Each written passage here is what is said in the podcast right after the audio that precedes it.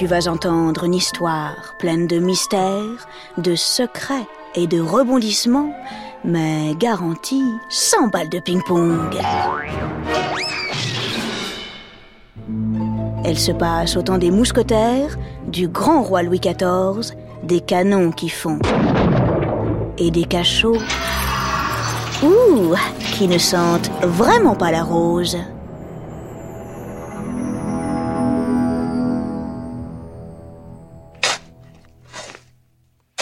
Le 19 novembre 1703, dans le cimetière Saint-Paul, près de la prison de la Bastille à Paris, il fait très froid. Une fine couche de glace recouvre la terre et les branches des arbres sont toutes givrées. Ce jour-là, on enterre un prisonnier dans le plus grand secret. Les quelques personnes présentes l'appellent Marchioli, mais toutes savent que ce n'est pas son vrai nom. En fait, personne ne sait qui il est. Et pour cause, on ne peut pas voir son visage. Cela fait des années qu'il porte, nuit et jour paraît-il, un épais masque de fer.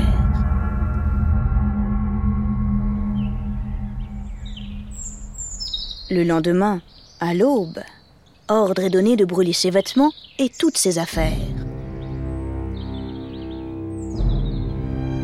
Tiens, tiens, comme s'il ne devait rester aucune trace de son existence.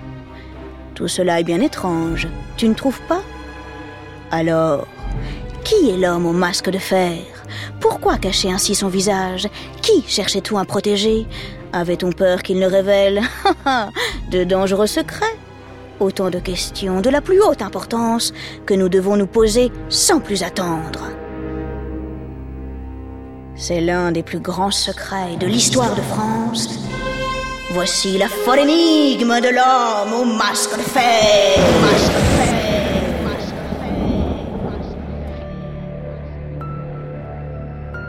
Tenter d'y voir plus clair dans une affaire aussi mystérieuse que celle-ci, c'est un peu comme essayer de conduire en hiver sur une route de Franche-Comté.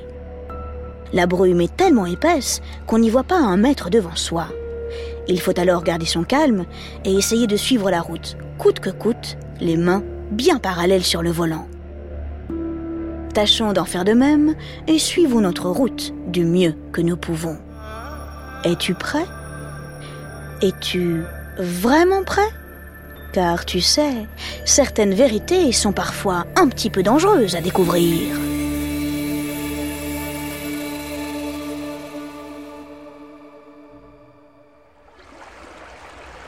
Dans le sud de la France, au large de la ville de Cannes, au milieu de la douce et scintillante mer Méditerranée, se trouve l'île Sainte-Marguerite.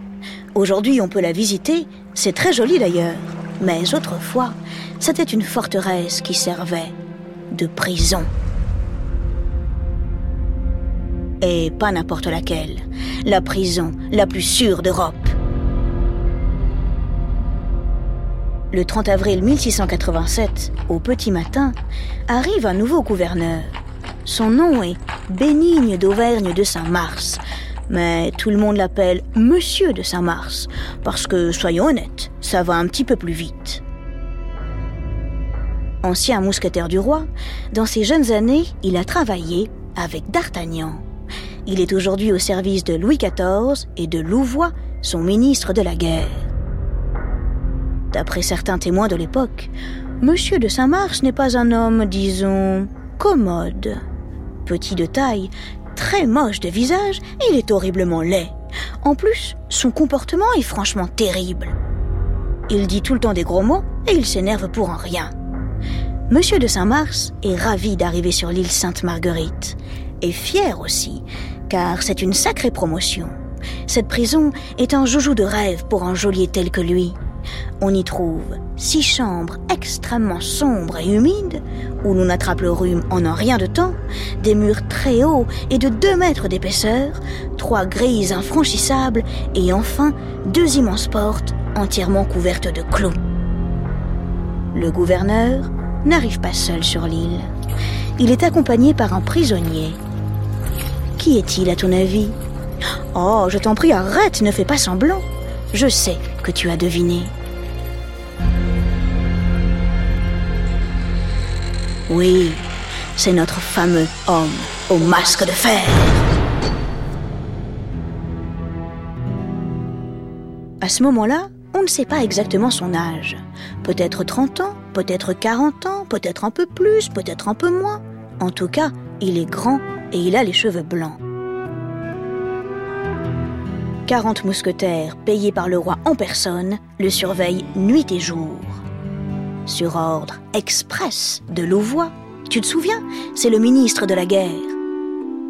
Personne ne doit entrer en contact avec lui sous aucun prétexte. À la fenêtre de son cachot, on a installé trois grosses grilles de fer. C'est ce qu'on appelle un isolement total. Beaucoup à sa place seraient devenus fous, mais pas lui. Il ne se plaint jamais et reste calme en toutes occasions. Parfois, il joue même un petit peu de guitare. il n'est pas très doué, mais passons. On raconte une drôle d'histoire à propos de son séjour sur l'île. À mon avis, tu vas la trouver intéressante. Un jour, alors qu'il est confortablement installé dans sa barque à quelques mètres de la prison, un pêcheur voit tomber un objet sur les rochers. Trois coups de rame plus tard, il le ramasse. C'est une assiette d'argent sur laquelle est gravé un message. Immédiatement, le pêcheur la rapporte à Monsieur de Saint-Mars dans l'espoir d'obtenir, et c'est humain, on le comprend, une petite récompense. Aussitôt, le gouverneur lui demande, en fronçant vraiment beaucoup les sourcils, histoire de lui faire extrêmement peur. Avez-vous lu le message sur l'assiette? Mais, monsieur de Saint-Mars, je ne sais pas lire. Répond le pêcheur, un peu embarrassé. Hmm, vous l'avez échappé belle. Sinon, c'était. Quick, quick. Quick, quick, cela veut dire la mort. L'assiette, évidemment, appartient à l'homme au masque de fer. Le message, c'est lui qui l'a écrit. Que contenait-il? Personne ne le sait, mais visiblement quelque chose de dangereux. Oh, c'est agaçant à la fin Qui est-il ce bougre? Et d'où vient-il? Il est maintenant temps d'examiner quelques hypothèses. Attention, nous changeons de lieu, nous remontons un peu le temps.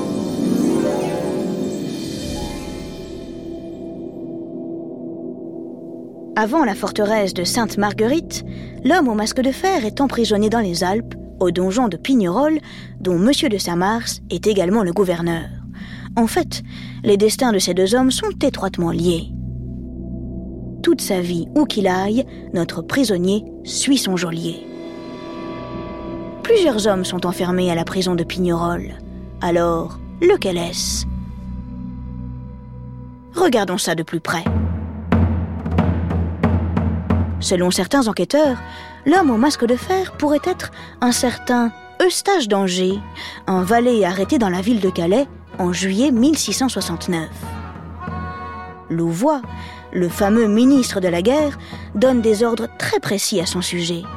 Je vais te lire une lettre qu'il a envoyée à Monsieur de Saint-Mars. Écoute bien. Bonjour. J'espère que vous allez bien. Le roi m'a demandé de vous faire conduire un nouveau prisonnier. Son nom est Eustache d'Angers. Enfermez-le à triple tour. Aucun de vos gardes ne doit jamais l'entendre. Vous-même, lorsque vous lui apporterez ses repas, ne l'écoutez pas. Et si par malheur il se met à vous raconter son histoire, n'hésitez pas, menacez-le de votre épée. Et puis sinon, gros bisous. Dis-moi, rien ne t'étonne? Je veux dire, à part le gros bisou. Pourquoi autant de précautions pour un simple valet? À moins, oh je ne sais pas, qu'il ne connaisse un terrible secret.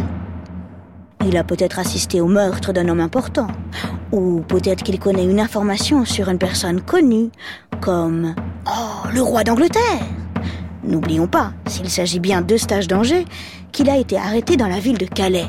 Et Calais, eh oui, c'est juste en face de l'Angleterre. Autre hypothèse. L'homme au masque de fer pourrait faire partie de la famille de Louis XIV. S'il était, par exemple, son frère jumeau Voilà qui justifierait le masque et son long emprisonnement. Car en effet, pourquoi masquer son visage à moins de vouloir cacher une ressemblance très embarrassante? Pour te dire la vérité, on ne peut retenir aucune de ces pistes avec certitude. On ne sait toujours pas, encore aujourd'hui, qui était l'homme au masque de fer. Voyons maintenant comment se termine cette sombre histoire.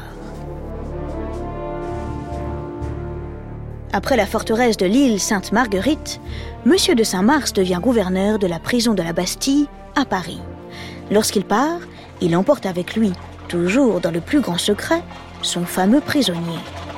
Et c'est ainsi qu'en septembre 1698, notre homme au masque de fer, comme un étrange fantôme, entre dans la forteresse de la Bastille, en plein cœur de Paris. Aujourd'hui, la prison de la Bastille a disparu. Elle a été réduite en cendres pendant la Révolution. Mais à ce moment-là, c'est un lieu sombre et effrayant. Personnellement, oh, je n'aimerais pas y passer mes vacances.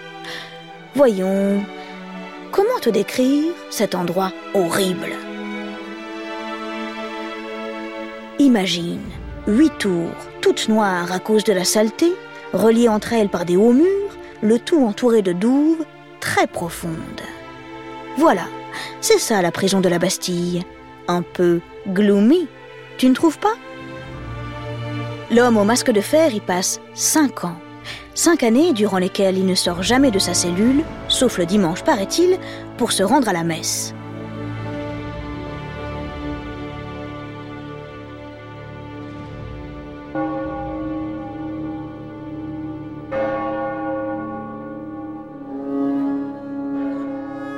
Le 17 novembre 1703, en sortant de l'église, il se sent un peu mal. Sur le coup, il se dit Peut-être le chipolata d'hier soir. Notre homme aurait dû s'inquiéter, car il meurt dans la soirée, quelques heures plus tard. Et c'est ainsi que cette histoire se termine. Tu as remarqué Dans la prison de la Bastille, à deux pas du cimetière Saint-Paul, juste à côté de là où elle avait commencé.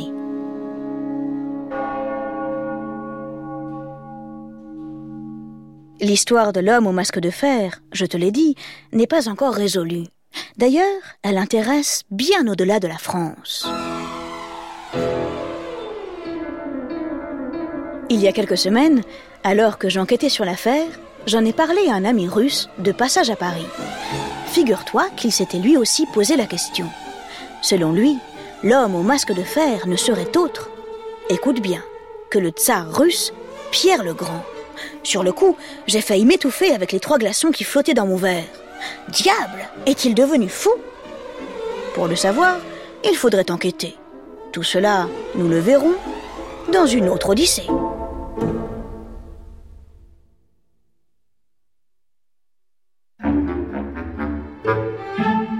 Avant de nous quitter, j'aimerais revenir sur un dernier point, et pas des moindres. L'homme au masque de fer portait-il un vrai masque de fer En réalité, c'est peu probable. S'il avait véritablement porté un masque de fer sur le visage 24 heures sur 24 pendant plusieurs années, notre prisonnier serait très vite mort à cause d'une maladie de peau extrêmement dégoûtante. Et oui, la peau a besoin de s'aérer, d'être nettoyée, et puis aussi de se reposer de temps en temps. Ce masque de fer, c'est un peu la légende qu'il a inventé. Elles sont comme ça, les légendes. Avec le temps, elles transforment un peu la réalité en exagérant certains faits. Mais c'est aussi pour ça qu'on les aime, parce qu'elles nous font rêver.